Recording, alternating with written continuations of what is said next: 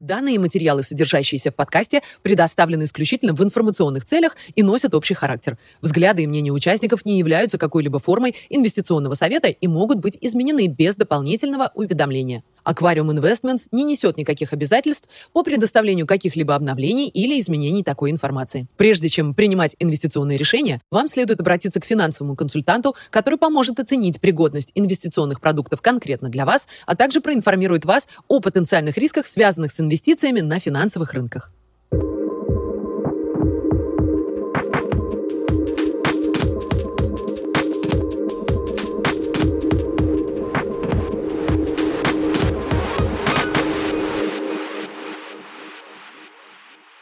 Привет всем! Э, сегодня среда, 19 января. И мы, как обычно, все обсуждаем, связанное с экономикой, макроэкономикой и рынками. Привет, Никита. Привет, Паша. В этот раз мы немножко запоздали э, с нашим выпуском. Обычно мы стараемся в первой половине месяца это все делать.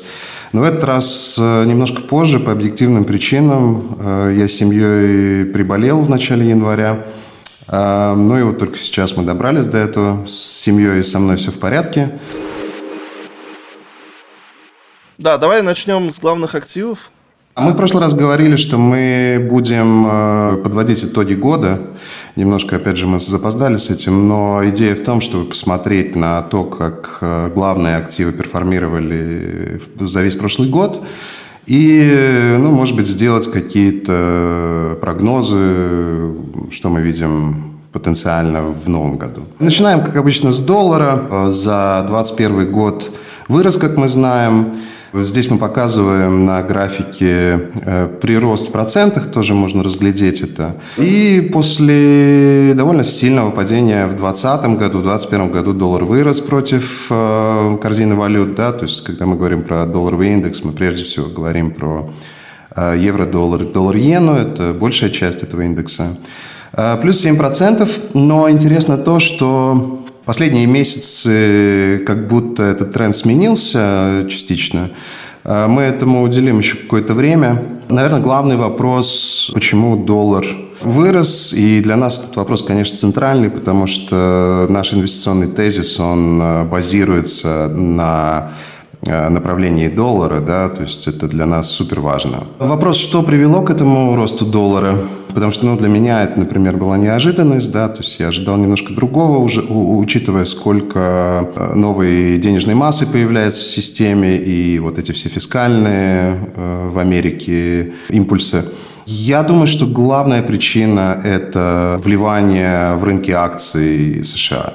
Потому что довольно очевидно, что облигации государственные американские э, иностранцы мало покупают, а вот если говорить про акции, особенно в технологическом секторе, э, этих э, вложений было довольно много, больше, чем можно было ожидать. Если говорить про будущее, про этот год, наш тезис в этом плане не поменялся. Мы все еще думаем, что вот эти двойные дефициты американские будут так или иначе доллар тянуть вниз, но все больше кажется, что это связано будет с рынком акций. Да? То есть э, мы эту корреляцию чуть попозже э, покажем. Нефть, э, как обычно, мы смотрим здесь WTI, это американская нефть. За год порядка 57,5% прирост, то есть очень сильный рост. И, конечно, для нас, как мы уже много раз говорили, куда идет доллар, это не только против других валют, но в том числе и против ключевых сырьевых рынков, таких как нефть и золото. Мы тоже обсуждали в прошлый раз спад довольно сильный, резкий, с 85 до ниже 65. Но уже сегодня мы на рекордных хаях, опять э, нефть развернула, и мы опять высоко. Опять же, делая какой-то такой прогноз, не прогноз, мне не нравятся вообще прогнозы, но если пытаться посмотреть будущее, пока что все указывает на дальнейший рост цен на нефть, и это вопрос э, больше предложения, чем спроса. То есть на данный момент ну, разные есть оценки, но от 1 до 2 миллионов баррелей в день э, нехватка нефти, то есть спрос э, превышает предложение, и в случае с нефтью это очень важно. Даже небольшие вот эти перекосы, они приводят к тому, что цена может очень сильно меняться. Дальше смотрим на NASDAQ. Прирост э, сильный, как мы и говорили. Одна из причин, почему доллар такой сильный, это, скорее всего, рынки акций американские. Больше 28% за год. Но, опять же, как на графике видно, последнее время мы видим вот эту коррекцию достаточно сильную, э, и в том числе падают вот эти генералы, которых мы много, много раз обсуждали. Я думаю, что будет сложный год для американских акций в том смысле, что ну, как будто все против э, этого рынка. Да? То есть и ставку обещают поднять, и притоки э, не такие сильные, и фискально денег не дают. То есть непонятно, откуда этот спрос на акции может появиться. Но, конечно, все может поменяться, но пока это выглядит как какая-то коррекция я думаю, что это может продлиться ну, достаточно долго. Уж точно первый квартал или первые два квартала Нового года я думаю, что вообще в целом мы можем увидеть какой-то э, экономический спад, и в данных это уже появляется. Золото. Можно сказать, что мы на месте были весь год. Небольшой минус, там э, около 3,5% за год. А, примерно там же мы и сейчас. Мы много раз это обсуждали. Если откатываться на начало этого, на, на начало прошлого года, можно даже посмотреть, посмотреть эти видео, которые мы э, делали. И было понятно, что в экономику вот этими фискальными мерами будет вливаться огромное количество денег. И вопрос весь был в какие рынки э, эта ликвидность пойдет. Да? Логичным было предположение, что как-то равномерно эта ликвидность будет в финансовые рынки перетекать, но на самом деле получилось так, что в принципе росли самые хайповые вещи. Да, то есть тот же NASDAQ, всякие мем-штуки, криптовалюты, ARK Funds, ну вот все, что хайповое. В принципе, в этом есть какая-то логика, потому что в основном, конечно, то, о чем говорят, то и берут да, люди. Я думаю, что золото сильно отстает, да, я думаю, что в итоге а, мы увидим новый хай, и мы остаемся ну, быками, скажем, по золоту, а, несмотря на всю эту консолидацию. И, может быть, даже это и неплохо. Так мы и не увидели тех уровней, которые хотелось бы, чтобы как-то верить э, в то, что этот тренд начался. Ну, эти уровни остаются там 1900, грубо. А после, после того, как мы будем выше них, ну, тогда можно о чем-то говорить. Серебро, скажем, это не главный актив, но для нас важный. Минус 12,8% 12 за год прошлый, конечно, это не то, чего хотелось бы. Почему так произошло? Я думаю, что причины, грубо говоря, две. Одна – это золото, потому что, ну, ясно, что серебро очень сложно расти в то время, когда золото консолидируется или падает, да. Второй момент – это индустриальные вот эти все нюансы. Возможно, у меня нет подтверждения как бы этим предположениям в цифрах, не смог я их найти, но, возможно, Проблемы в логистических цепочках просто не позволяют э, делать те продукты, где в том числе используется серебро. Да, похожая динамика с палладием платиной в, в производстве машин, да, то есть если ты не можешь собрать там машину, тебе нет смысла сегодня покупать эти, этот сырец, возможно, что-то похожее и с серебром, но, по крайней мере, это может быть одним из объяснений. Мы остаемся позитивными. Последние дни мы видим, ну, как будто какой-то разворот по серебру. В принципе, не без каких-либо э, новостей. Мы остаемся конструктивными, но, вот, э, по крайней мере, наверх вот этого рейнджа 20-30, я думаю, что все шансы сходить. Тоже мы должны вот эти уровни перелезть какие-то, чтобы какая-то уверенность появилась. Ставки в Америке, кривая ставок. Э, как обычно, мы смотрим на три э, кривых. Самая ну, как бы низкая кривая, вот пунктирная кривая на 1 января 2021 года, то есть, ну, грубо год назад, чуть больше. А посередине это кривая месяц назад, и самая верхняя такая Э, цельная – это кривая на вчерашний день. И мы видим, как за 2021 год ставки выросли по всему спектру, особенно высоко пятилетка, ну вот сравнительно, если смотреть больше всего. Даже по сравнению с месяцем назад мы сильно, сильно растем. Э, ну, как бы это логично, потому что Федеральный резерв рассказывает о том, как они будут поднимать много и упорно, и рынок это, конечно, начинает пройсировать.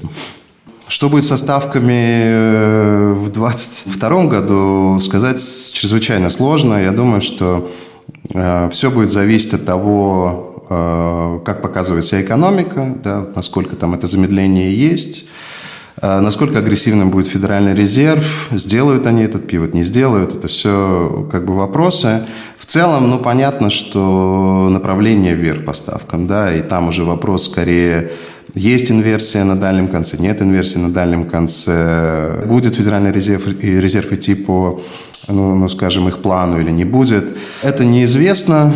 Опять же, фискальная стимуляция, вот этот инфраструктурный план, они примут, не примут, это все остается вопросы. Я думаю, что если будет какая-то рецессионная история, то, скорее всего, ФЭД очень быстро изменит э, свою политику. Довольно часто происходит, и мне кажется, что циклы вот эти сейчас сокращаются. И вообще большой вопрос, ну, какие, насколько длинным будет этот цикл, да, вот поднятия ставок, и уже не говоря о том, сколько они там поднимут. Ты упомянул, что тебя удивил немножко тренд с долларом, и я хотел спросить, какие еще тренды тебя удивили? И второе, вторая часть вопроса – Какие твои ожидания, которые у тебя были в начале прошлого года, сработали, какие нет? Ну, я бы сказал, что главный сюрприз это был доллар, да, потому что, ну, при таких негативных ставках реальных, при тех объемах э, эмиссии, которые мы видели, в Европе такого фискального импульса не было, в Китае такого фискального импульса не было. Ну, логично было предположить, что что доллар будет под давлением, особенно после очень сильной, сильной коррекции в 2020 году. Я, в принципе, скажу так, я не ожидал, что вот эта ликвидность, она будет ну, настолько концентрирована в каком-то ну, довольно узком э, сегменте да, рыночном. В акциях? Я думаю, в этом... В американских акциях, угу. именно американских акциях. Не, ну всякое росло, там и Европа росла, и даже РТС вырос, несмотря на последние, вот то, что мы сейчас видим, коррекция. А, нефть, опять же, мы сказали, что да, растет. Но именно с точки зрения потоков капитала, скажем, европейцы больше покупали, ну, к примеру, да, европейцы больше покупали американские технологические акции, чем, я не знаю, э, немецкие.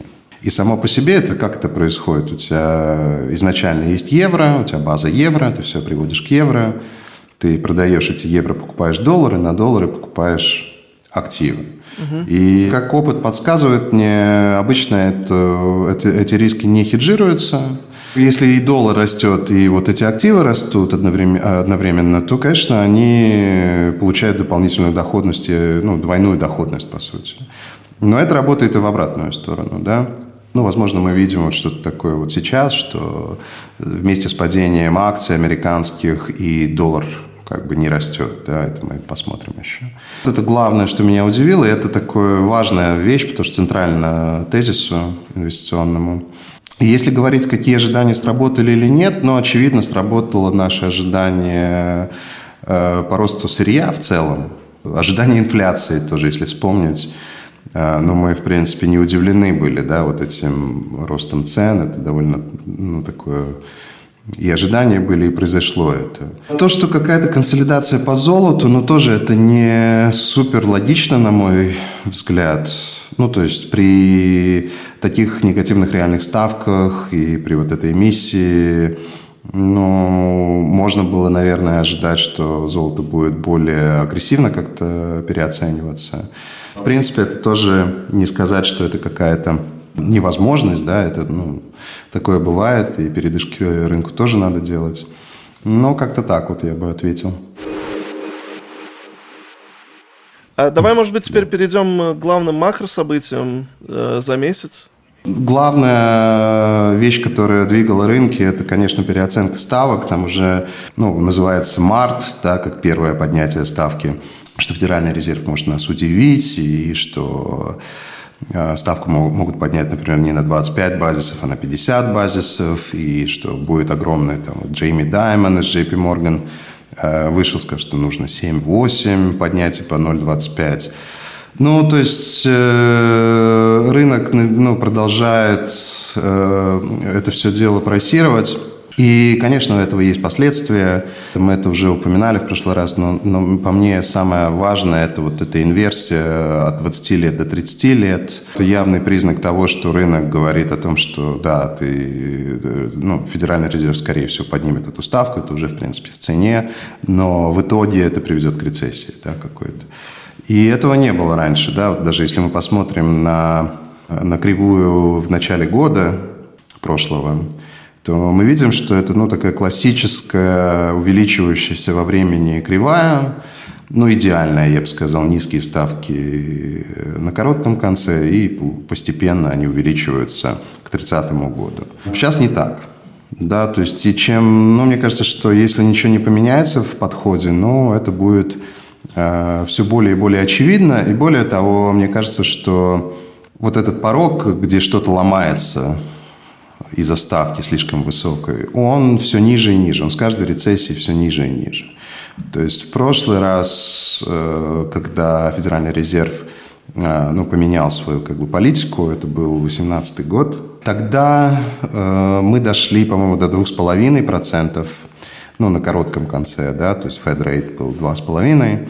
Но я думаю, что сейчас это, скорее всего, ниже двух, причем, возможно, довольно сильно ниже двух, то есть полтора, может быть, да. Вот что-то такое. Почему так происходит? Потому что долго становится все больше. Да, то есть у тебя масса этого долга, она не дает тебе сильно поднять ставку, как бы ты этого не хотел. Да, начинаются какие-то последствия на других рынках. А, мы с тобой несколько раз говорили о том, что циклы ускоряются. И я хотел тебя спросить, э, какой длины цикл рецессии может нас ждать в этот раз, как ты думаешь? Когда мы говорим про циклы, э, сами рецессии-то они довольно короткие обычно, но вот эти циклы поднятия или снижения ставок, mm. скорее про эти циклы, да, мы говорим. Mm-hmm. Исторически они очень разные, да, очень, потому что разные ситуации и по-разному это все работает по времени, да, но я бы сказал, что они и вправду сокращаются, то есть они становятся короче, быстрее. Ну, в этой ситуации он может быть супер короткий. Но я не удивлюсь, если мы ну, как бы натолкнемся на какие-то проблемы, ну, уже в первой половине года этого, да. То есть э, это не значит, что они прекратят поднимать ставку, но они могут начать, ну, ну как обычно они делают, э, начать это медленнее делать, свертывание вот этого QE может быть медленнее, еще что-то, да. Эм, все зависит от экономики. Я бы сказал, что все равно короче, чем раньше. Угу. То есть, условно, в прошлый цикл Федеральный резерв начал поднимать в 2016 году, по-моему, ну и вот до 18 два года очень медленно, занудно это все происходило. Многие говорили, что ставку поднять не удастся. В итоге так и было, но вот этот тайминг, сколько это займет, это вопрос. Я не уверен, что сейчас а, в экономике американской все так лучезарно, что можно тянуть долго. Я боюсь, что намного быстрее все начнет переоцениваться. И рынок акций, он супер важен для американской экономики, потому что большей части населения есть какие-то вложения э, или пенсионные, или какие. Ну, много есть исследований о том, что уровень, ну, скажем, рынка акций влияет на потребление. То есть, если резко корректируются акции, у этого есть последствия в реальной экономике. Угу. В Китае никто не пытается там как-то поддерживать рынок акций. Он, ну, как бы идея такая, что рынок должен сам решать. В России уж тем более. Да? То есть, это не системная вещь. В Америке это системная вещь. Поэтому, если поднятие ставок, рост ставок приводит к тому, что рынок акций падает – ну, с этим что-то надо делать, да, несмотря на инфляцию, несмотря на вот эти вещи. Ну и главное, э, помогает ли э, снижение программы QE бороться с инфляцией. Мы это обсуждали. Я еще раз повторюсь, я не думаю, что это так, особенно в текущей парадигме. То, что ты поднимаешь ставку, например, ну, никак не помогает тебе ну, бороться с инфляцией в энергетике, например, да или в том, что у тебя не хватает работников э, на складах каких-то. Ну и вообще само QE, оно не приводило никогда к инфляции, мы это много раз обсуждали. Напомнить, почему оно не приводило э, к инфляции? Да, ну, по сути, если совсем грубо, э, вот эти монетарные программы, когда э, Федеральный резерв создает сначала валюту, и потом на эту валюту покупает на свой же баланс облигации – он приводит к тому, что создаются банковские резервы, и дальше эта ликвидность, в принципе, за пределы банковской системы не выходит, потому что банки не кредитуют, как ожидалось, что они будут. Эта ликвидность остается, ну, как бы в самой банковской системе. Не попадает к потребителю, да, то есть единственное, кому это попадает, это попадает к спекулянту. То есть человек, который хочет э, взять кредит ну, на спекуляцию, ну, маржин какой-то, да, для него это классная история, потому что банки очень рады такую активность кредитовать. Поэтому и растут финансовые активы ну, при QE. Но не растут цены, например, на молоко. Да, потому что больше молока не покупают. Ну, молоко плохой пример, потому что его, скорее всего, все, все, при любой цене купят, но неважно, да, любые, любые товары, да. Есть такое а, базовое правило, на которое я тоже смотрю. В принципе, оно говорит о том, что а, если посмотреть на десятилетнюю ставку а, по трежерис, по, по облигациям американским, если посмотреть на два года обратно, то очень важно, где ставка сейчас относительно того, где она была два года назад. Если ставка сейчас выше, чем два года назад, то это обычно говорит о том, что рынку акций, например, может быть не очень хорошо, что это как бы конец цикла, и дальше, ну, как бы ветер в лицо дует. И наоборот, если ставка ниже, чем два года назад, то это добавляет возможности рынку акций, к примеру.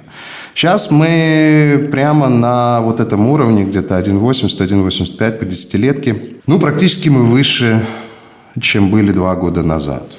Да, если верить истории, скорее всего, это сигнал о том, что цикл завершается. Могут быть какие-то вот такие тормозящие процессы, да, я вот так бы это сказал. А в контексте истории, в чем отличие текущего цикла поднятия ставок от того, что происходило раньше? Главное отличие – это энергетика. Цены на энергетику высокие, э, в прошлые разы э, они были низкие.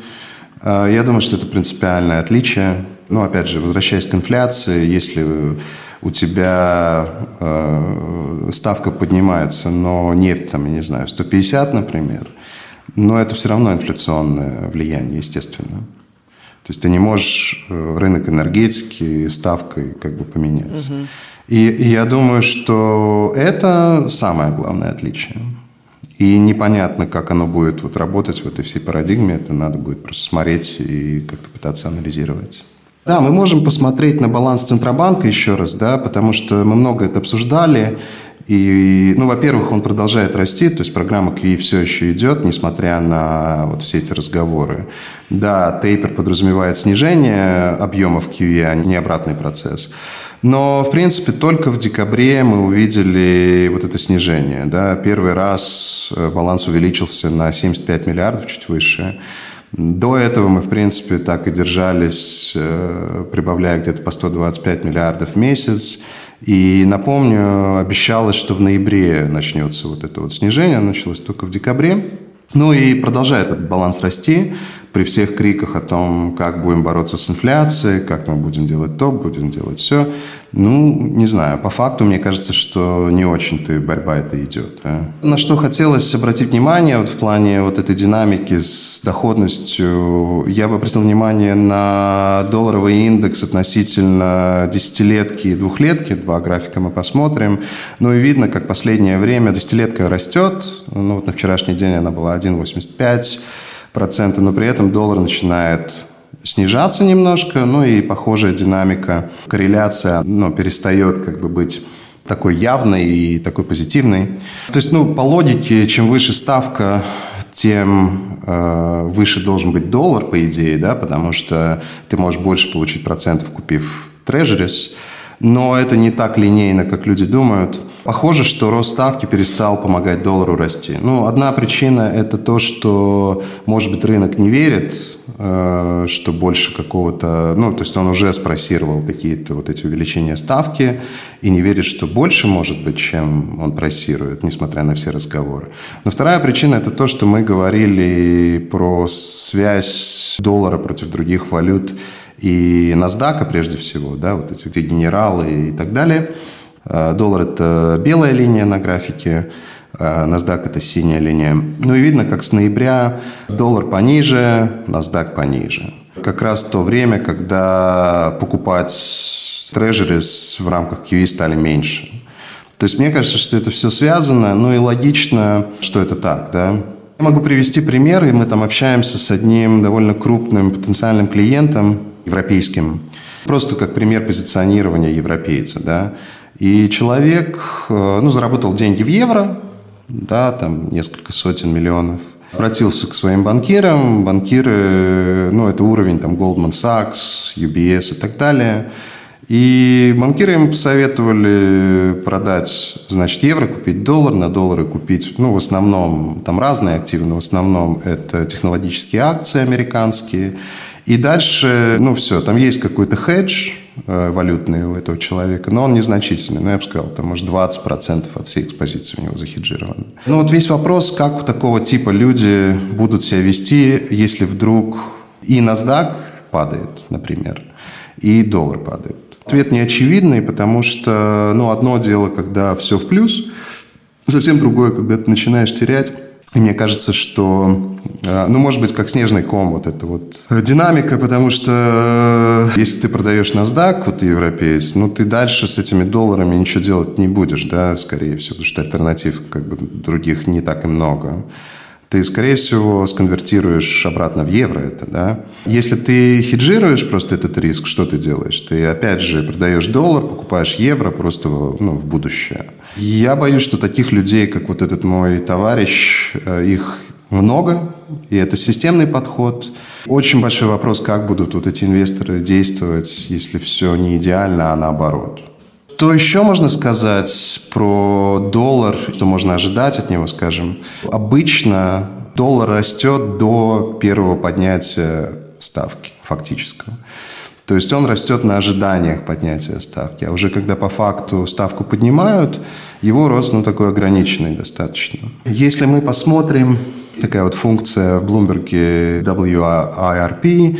Ну, она, мы ее уже показывали, она показывает, в принципе, ожидания по ставкам, то, что уже э, спросировано в кривой. Да? Ну и мы видим, что к концу 2022 года 4 ставки уже в цене. То есть это означает, что эти поднятия уже отражены, в принципе, во всех активах. И дальше или их будет больше, или их будет меньше. Но мне кажется, неправильно думать, что если ставку поднимают, то это обязательно ведет к росту доллара. Это вообще не так. Хотел спросить тебя, какая у тебя позиция в целом по американским акциям в 2022 году, скажем так? Какой прогноз у тебя? Ну, во-первых, у нас аллокации в американские стоки не так много. Но она есть. Это не знаю, ну, как бы то, что я говорю там про NASDAQ, не значит, что мы не покупаем американские акции. Просто, может быть, не так много. Посмотреть последние несколько недель, мы видим там, ну, условно, генералы падают, а какой-нибудь ExxonMobil растет. Мы все равно говорим о некой ротации, и как по секторам в самой Америке, так и, э, ну, скажем, по географиям другим. Мы продолжаем держать американских майнеров всяких, да, там нефтяных, золотых, серебряных. Э, держим немножко банки американские, ну, исходя из идеи того, что дальние ставки будут оставаться высокими относительно короткого конца. Мы это тоже обсуждали. Ну, можно считать, что не держим э, американские технологические акции, мы не держим какие-то спекулятивные вещи, ну и под спекулятивными я имею в виду некие видения будущего без подтверждения текущей доходов. То есть такое мы не держим. Мне кажется, что технологии очень переоценены, даже генералы. И еще раз, это не значит, что это плохие компании, это значит, что они просто очень дорогие сейчас. Да? Если посмотреть то, что мы называем э, NASDAQ Bread, да, вот насколько вот эти движения по самому индексу подтверждают общий рынок, то ну, видно, что NASDAQ на своих хаях, сейчас это немножко там старый график, но тем не менее, а количество акций, которые выше 200-дневной средней, только 35, там, условно, процентов акций выше своих 200-дневных средних. Я думаю, что сейчас еще меньше. Если посмотреть, э, ну, там, например, на S&P и посмотреть на перформанс э, вот этих главных пяти Э, вместе с пятью вот этими главными генералами и без них, то без них доходность ноль за год прошлый, да, S&P, а с ними там, ну вот сколько он был, 20%, по-моему. То есть очень большая концентрация. Да? И еще раз, я ничего не имею против Apple, Google и всех этих крупных Э, компании. Я понимаю, что, они, что это супер хороший бизнес, классный бизнес, очень прибыльный. Скорее всего, он будет расти в будущем.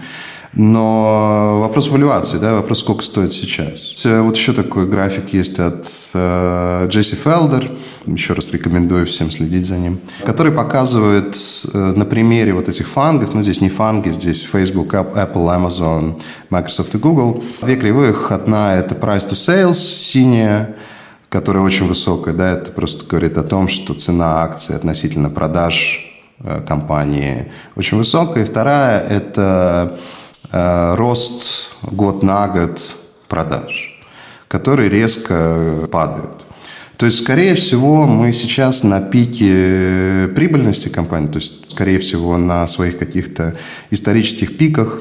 Ну, верить вот этому графику, например, ну, скорее всего, мы не увидим такой же доходности, да, вот именно на уровне баланса компаний этих, да. Почему? Потому что прямых денег в карманы потребителю в этот раз, в этом году пока что не дают.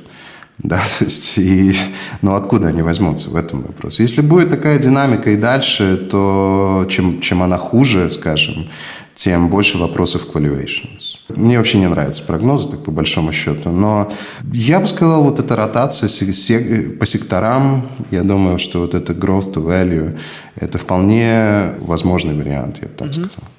Что показывали экономические данные? Payrolls, э, занятость. Опять был довольно разочаровывающий отчет последний. Я уже не помню, сколько там был этот прирост, но он был незначительный. Э, хотя э, уровень безработицы как будто упал, но, опять же, он упал только из-за того, что люди уходят просто из пула вот этих потенциальных работников. Вакансии остаются очень высокими, уходы с работы тоже они на своем пике. И вот то, что я говорил, это график по Э, безработица, ставка безработицы. Еще раз, есть несколько разных вот этих метрик, U3, U6 и так далее. Э, рынок концентрируется на U3, потому что он обычно самый низкий. Вроде как безработица, ну, занятость ситуации, если на этот график смотреть, занятость ситуации улучшается, но Э, еще раз, это из-за того, что просто люди выпадают из э, ну, рабочего вот этого пула. Рост зарплат, продолжают расти зарплаты.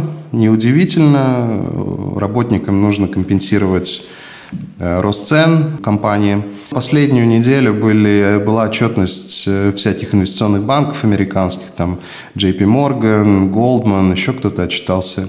Все, в принципе, показали рост расходов. Да, и в случае с банками расходы в основном это компенсация людям. Это видно прям везде. Есть еще такой сравнительный график у меня, который показывает рост зарплат в разных возрастных группах. От 16 до 24 лет и выше 55 лет. И видно, как молодые люди получают сильно больше. Но этот рост прям драматичный по сравнению с ну, предпенсионного возраста.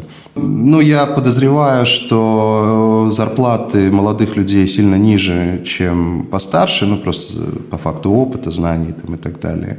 Но, тем не менее, видно, что эти влияния остаются, да.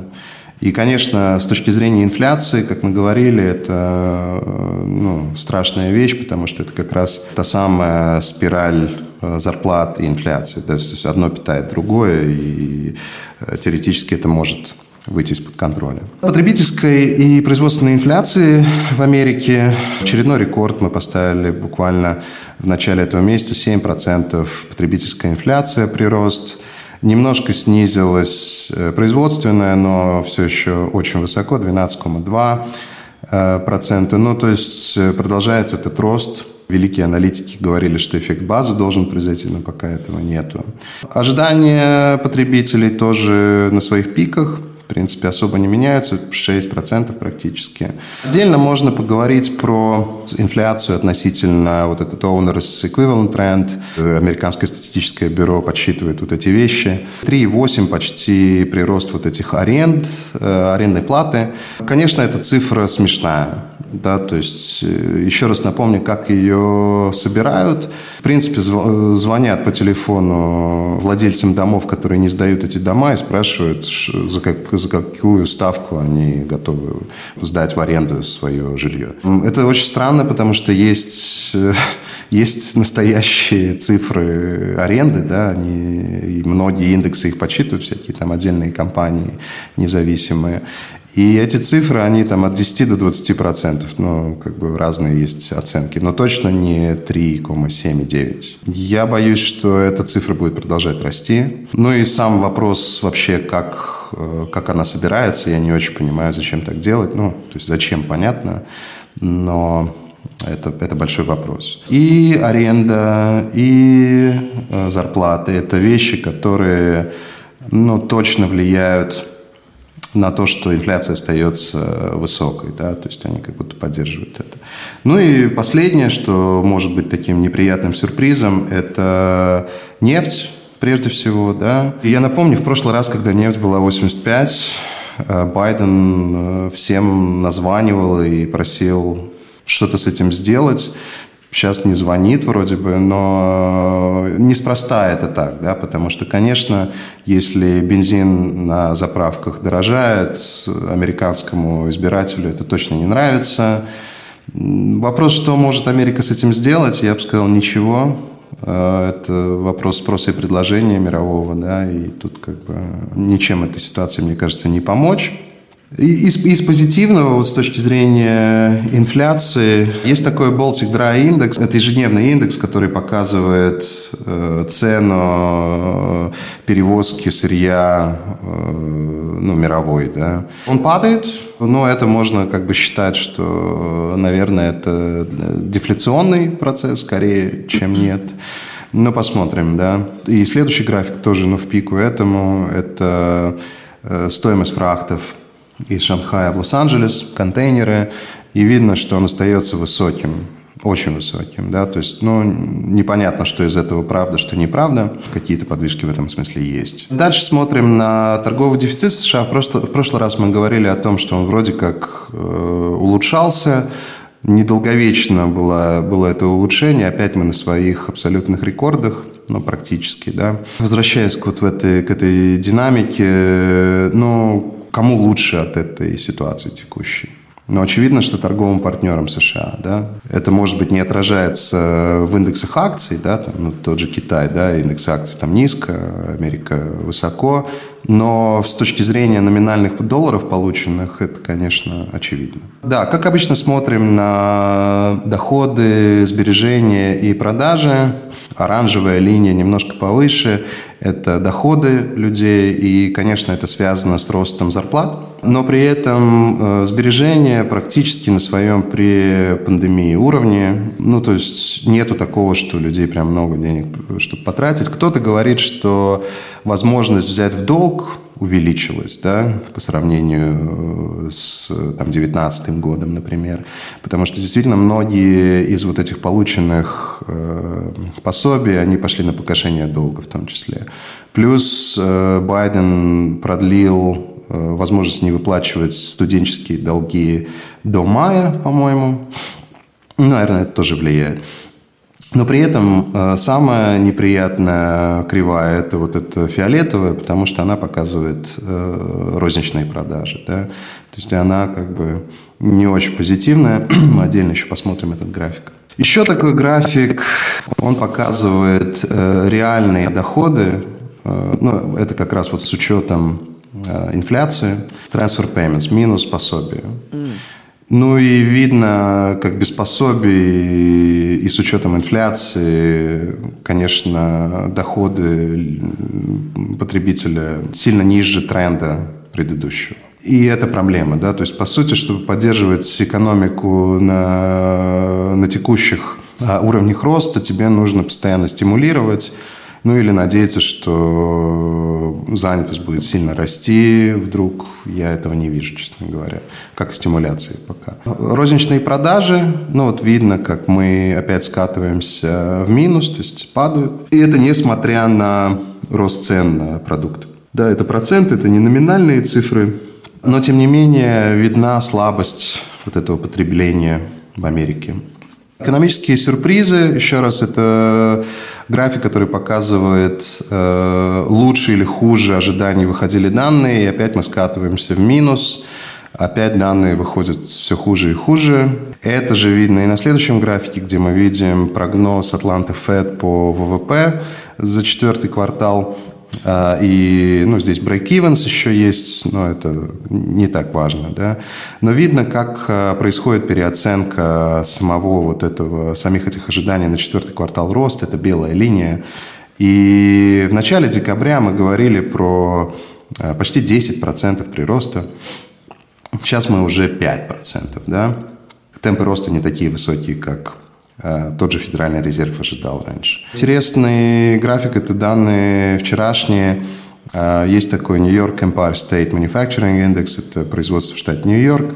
Ну, довольно драматично тоже мы видим падение в негативной территории. Ожидали где-то э, этот индекс около 25-30, в итоге он вышел минус 0,7. Ну и потребитель продолжает не радоваться жизни, да, то есть э, и из-за цен, э, ну, может быть, и пандемия как-то влияет на это все, но я думаю, что в основном это цены, невозможность, э, ну, купить э, какие-то вещи даже по высоким ценам. Немножко они по-разному выглядят, да, то есть Мичиган и Conference Board. У меня нет хорошего объяснения, почему, но, наверное, методология разная, ну, так, в любом случае, оба, оба индекса показывают, что какого-то оптимизма прям ну, точно нет. Растут вместе со ставкой дальней ставки на ипотеку. Самый высокий показатель 3,45 а, с марта 2020 года. Тоже это, конечно, влияет на потребление, влияет на покупку домов. Дома и так, э, цены на дома и так высокие, на квартиры и при этом у тебя стоимость финансирования тоже растет. Тоже, тоже вряд ли это какой-то хороший признак. Последний график по поводу того, что можно ожидать от Америки и экономических данных. Это такой сервис ECRI есть. Ну, на мой взгляд, один из лучших э, сервисов по прогнозам, ну, скажем, циклов роста или нет. В мире они делают разные индексы. Это американский. Ну и видно, как прогноз ну, не очень хороший, да, то есть тоже э, товарищи из ЭКРИ э, предсказывают э, замедление в ближайшее время. Хотел тебя спросить, на носу в Америке midterms э, в этом году, и хотел узнать, какой у тебя может быть прогноз на этот счет – а что ты думаешь произойдет? Ну, он не на носу, midterms в ноябре. Там в конце года он, да. В конце года, да. Ну, мы в начале года, поэтому еще много времени довольно. Как бы рейтинги Байдена сильно падают. Они там хуже, чем у Трампа были когда-либо. Mm-hmm. Ну, вообще, как мы тоже обсуждали, обычно тот, кто в Белом доме, проигрывает midterms. Это как бы классика. Но сейчас особенно, потому что очень много недовольных в Америке, э, прежде всего ценами. Эм, но и, конечно же, вот эта история с Афганистаном не, помогал, не помогла. Да? Мы тогда обсуждали, что это может ну, немножечко по рейтингам ударить, и, и, и так, так оно и произошло. Эм, но я бы сказал, что очень высокая вероятность того, что республиканцы выиграют midterms – ну и, конечно, это означает разделенный конгресс в этом случае. И, в принципе, парализует практически любые какие-то, ну, скажем, действия, с которыми не согласна одна или другая сторона. Да. То есть усложняется вопрос, ну, любой вопрос. То есть, э, ну, то есть, как бы я думаю, что если, если мы увидим там рецессию какую-то, например, в первой половине года, то, скорее всего, Конгресс, несмотря на свою разрозненность, проголосует за какие-то там программы стимуляции, угу. но какие-то borderline вот эти вещи, я думаю, что, скорее всего, они будут проблематичные. Может ли что-то поменяться до этого? Ну, теоретически может, но я много на это поставить не могу.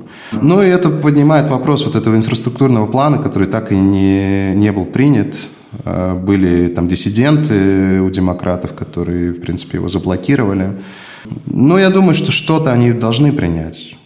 Ну, просто там есть необходимости чисто технически, это надо делать, да, вот эти дороги и так далее, это просто надо. Сам этот инфраструктурный план, даже если его примут таким, каким изначально демократы его придумали, Мне кажется, что он очень условно помогает вот, потреблению напрямую, потому что это не прямые дотации.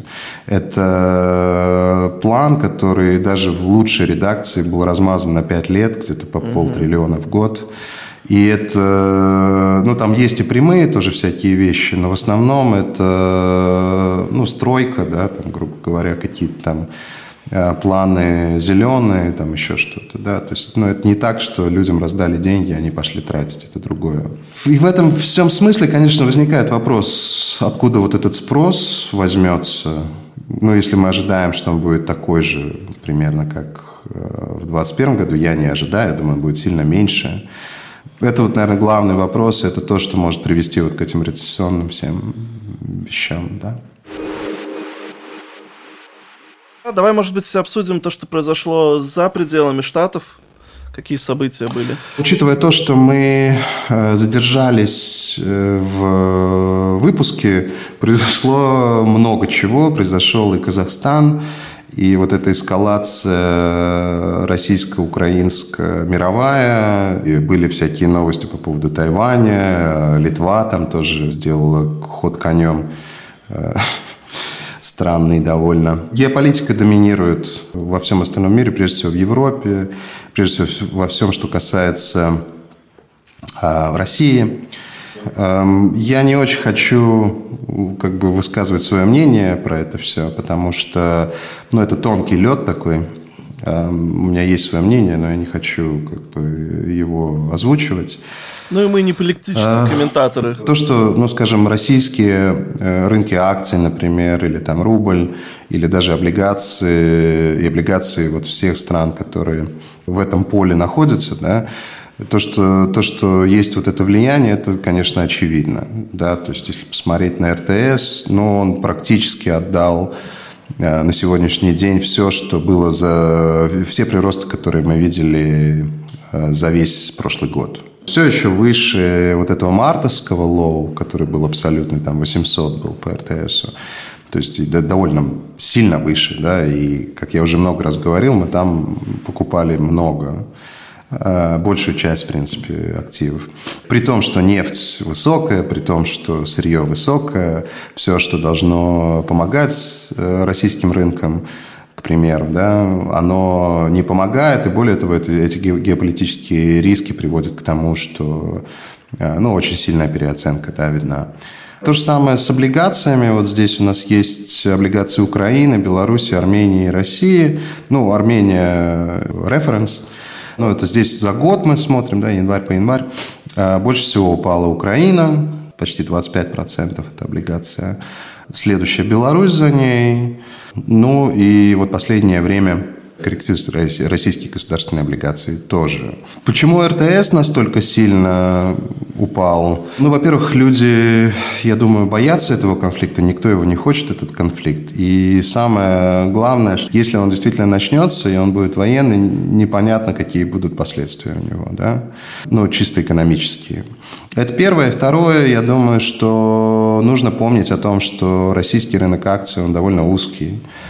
То есть даже на пике, когда мы обсуждали, он не дотягивал до триллионов весь, да, все акции российские.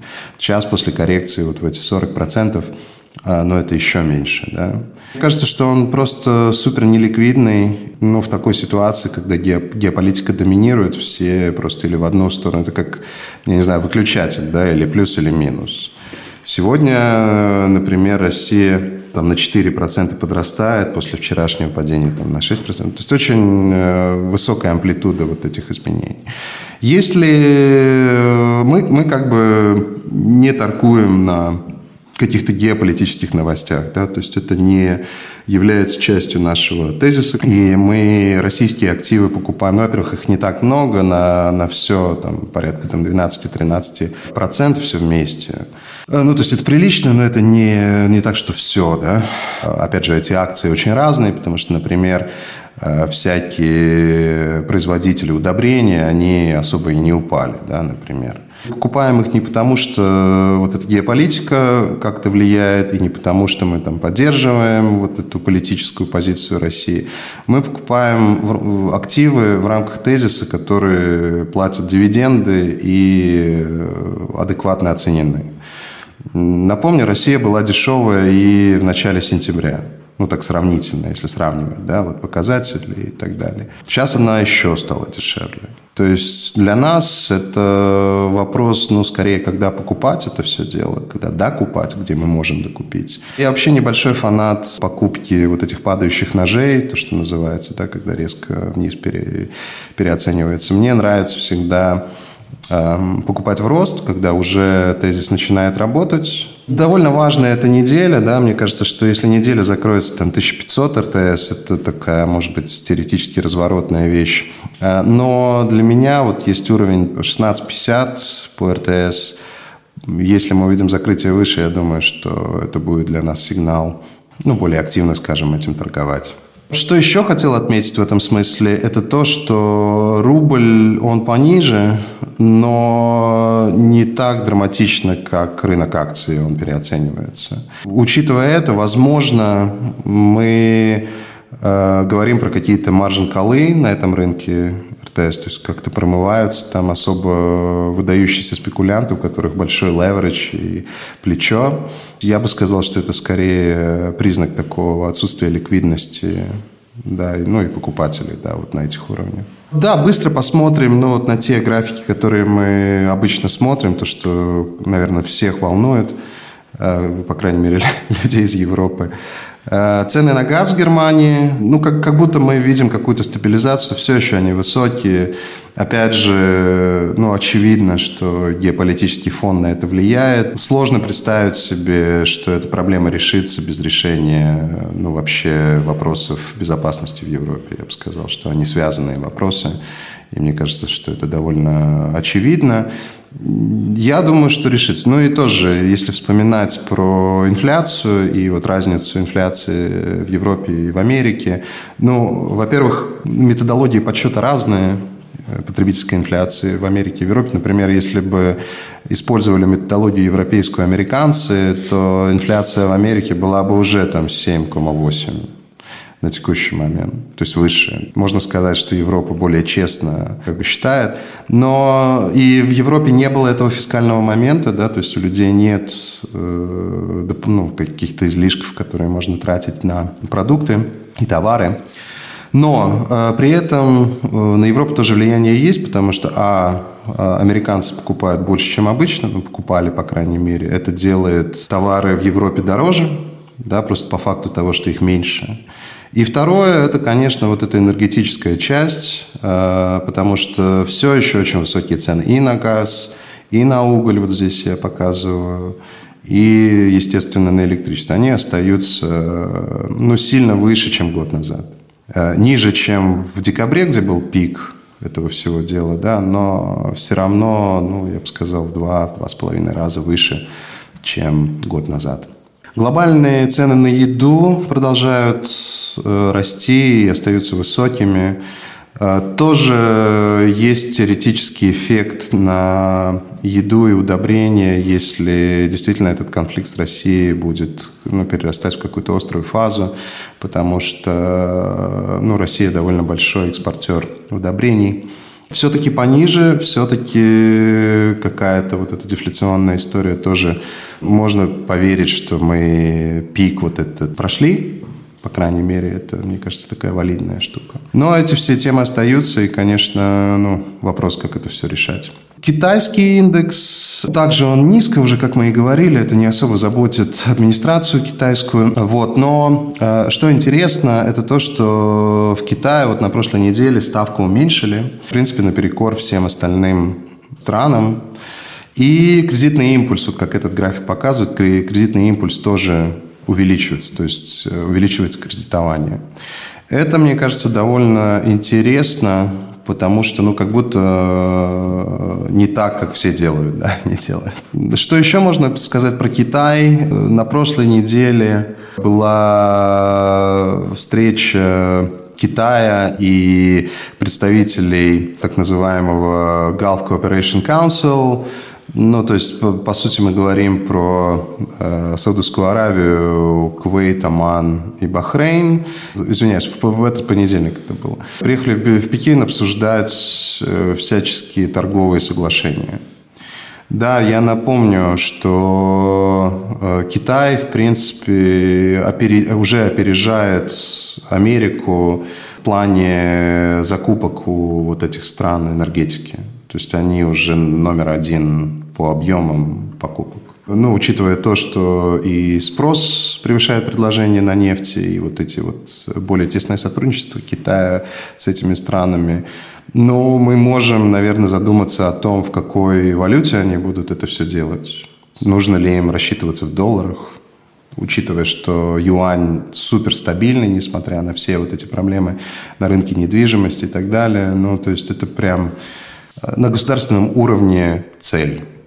Ну, скажем, сделать юань адекватным, резервным и расчетным инструментом. Я думаю, что вот эта встреча, она тоже больше к этому. В последнее время довольно серьезный толчок атомная энергетика получил в сторону зеленой. Там в Евросоюзе довольно много инициатив в эту сторону. Э, как ты думаешь, к чему это приведет? Э, и какие последствия этого будут? Мне нравится это. Да, мне кажется, что это правильный шаг, логичный шаг. И, ну, конечно, если ты хочешь э, достичь каких-то таргетов от этих эмиссионных, тебе нужно но какой-то более-менее адекватный микс этого всего иметь. И газ, и э, атом, и какие-то альтернативные источники. Это все должно быть, ну, как бы друг друга поддерживать. Да? Угу. Я думаю, что это правильный шаг. Европа, как обычно, это обсуждает, но не принимает так, ну, явно. Но я думаю, что примут. А, ну, и я надеюсь, что газ тоже туда попадет потому что, ну, на самом деле, с точки зрения эмиссии, это один из самых чистых источников и дешевый источник. Не такой дешевый, как уголь, но точно сильно чище. Вопрос, как он добывается, этот газ, конечно. Эм, но если говорить, там, я не знаю, про то, что «Газпром» добывает и поставляет в Европу, ну, это довольно чистая история. То есть, э, ну и атомная тоже, конечно, если этим правильно управлять, за этим правильно следить, ну, мне кажется, что это точно должна быть часть составляющей вот, э, общего микса этого. И чем раньше Европа это сделает, примет вот эти вещи, тем, тем будет лучше. Вообще в инвестиционном мире очень много сейчас, э, ну вот всяких этих, то, что называется ESG, так называемых зеленых э, фондов. И реальность такова, что если ты смотришь, что в этих фондах, в основном это те же самые фанги, там Apple и так далее. Ну и по мне так это немножко обман такой – да, если вспоминать вот этого товарища европейского, про которого я говорил, он э, вообще заработал деньги э, на зеленой энергетике, по-моему, ветряки, там, насколько я понял. В инвестициях он тоже хотел вот соответствовать этому мандату, ну, условно, помогать вот этим зеленым инициативам. Ну и в итоге он и купил кучу фондов, которые, по сути, технологические фонды. Мне кажется, что это э, обман. Да? Мне кажется, что э, если, если фонд и можно классифицировать как зеленый, он должен по факту что-то сделать, да? а не просто купить Apple. В этом смысле тоже важно то, что происходило в Казахстане, конечно, да, потому что ну, Казахстан там 40 или 45 процентов всех запасов урана. Ну и, конечно, в этом смысле очень меня радует то, что это быстро закончилось Э, потому что всякие там последствия могут быть, если затягивается какой-то конфликт. Давай посмотрим на наш портфель. Так, портфолио qrm.com, логины QRM, пароли QRM. Продолжаем мы консолидировать на низах вот этих локальных все еще, ну, как бы с июля 2020 года доходности неплохие. Могли бы быть лучше, если бы какие-то вещи срабатывали лучше. Но в целом э, я не могу сказать, что это прям ужас какой-то. По всем ключевым активам, и под ключевыми активами я имею в виду э, золото, серебро, золотодобытчиков, китайские акции, российские акции. У нас по всем э, этим активам ключевым есть э, некие триггеры ценовые, да, после которых мы готовы что-то менять. Пока эти триггеры не достигнуты. Поэтому что-то там, что-то что суперинтересное я не могу рассказать. Но э, в любом случае давайте посмотрим, ну, к примеру, с начала декабря, с 1 декабря по текущий момент, то есть получается э, полтора месяца. Э, ну и, в принципе, мы на месте, да, то есть э, металлы грубо на месте, Россия ниже, это компенсируется другими вещами, да, то есть вот эта ротация value, она нам помогает. Облигации, ну да, там что-то пониже, но я не скажу, что драматично, по крайней мере, те, что мы в целом держим. И, ну, ждем эти триггеры. Да, как бы тут, тут особо ничего не добавить. Соотношение, ну, тоже соотношение и риски относительно того, э, сколько мы держим и какая волатильность, какие уровни рисков, они похожи с тем, что было. Ну, что можно еще э, сказать? Э, немножко увеличилась составляющая металлов – да, мы можем посмотреть, по сравнению с 1 декабря не так и выросло, и выросло, но выросло по сравнению с ноябрем. Ну, то есть постоянно чуть-чуть растет вот эта составляющая металлов э, в портфеле. И одна из причин это были поставки золотых опционов. Где-то мы что-то добавили немножко, где-то уменьшили. Вот, но еще раз, да, я думаю, что позиционирование верное. Там, где мы видим эти просадки, я все еще думаю, что это возможности, особенно что касается России и Китая. Но весь вопрос, когда в это все дело влезать. Да? Вот это главный вопрос. И мне кажется, что спешить с этим э, в этой парадигме не стоит. Еще что волнует как бы, людей, ну, это есть такое, такое мнение, что если, например, американские акции падают и Э, то и все остальное падает. Ну, такая есть версия. И когда спрашиваешь, почему ты так думаешь, люди говорят, ну, всегда так было. Ну, да, всегда так было. Это, конечно, риски остаются такие.